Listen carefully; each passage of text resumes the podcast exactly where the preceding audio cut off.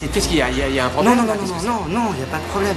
J'espérais que tu serais peut-être en mesure de me donner une idée de l'évolution de l'économie de marché dans les colonies du Sud.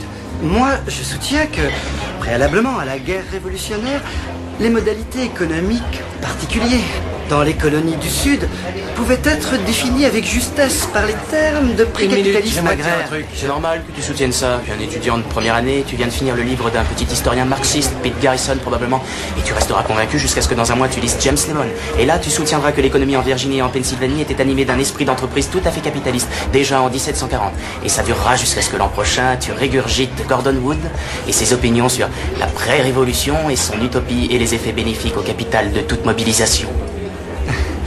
Je ne pense pas que je le ferai parce que Wood a tendance à sous-estimer l'impact des Wood distinctions. A Wood a tendance à sous-estimer l'impact des distinctions sociales fondées sur la fortune, en particulier la fortune héritée. Tu as lu ça dans Vickers? Travail dans le comté des sexes, page 98.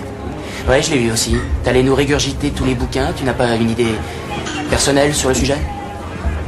Alors c'est ça ton truc, tu arrives dans un bar, tu délites d'obscurs passages de quelques bouquins et tu prétends que ce sont tes idées à toi. Et tu fais tout ça juste pour impressionner une fille et embarrasser mon ami Ce qui est triste pour un type comme toi, c'est que dans 50 ans, tu vas commencer à penser par toi-même et tu vas découvrir le fait qu'il y a deux certitudes dans ta vie. Primo, t'es pas fait pour penser. Et deuxio, tu as paumé 150 000 dollars pour un enseignement que tu aurais trouvé pour 1,50$ d'amende de retard à la bibliothèque municipale. oui, mais moi j'aurai mon diplôme. Et tu serviras à mes gosses des frites dans un drive-in quand je les emmènerai skier à la montagne. oui, peut-être mais au moins j'aurai ma personnalité. Mais si ça te pose un problème, tout ça, on peut faire quelques pas dehors et régler l'affaire entre nous Non, vieux, il n'y a aucun problème. C'est cool. C'est cool? Oui. Cool.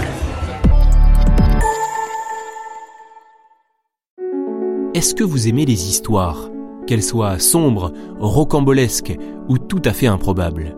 Et est-ce que vous aimez l'histoire L'histoire avec un grand H? Si vous répondez oui à ces deux questions, venez découvrir Pépites d'Histoire, le podcast qui vous raconte les petites histoires de la grande. Ici Londres. Vous pouvez le retrouver dès maintenant sur toutes les applis d'écoute. À tout de suite.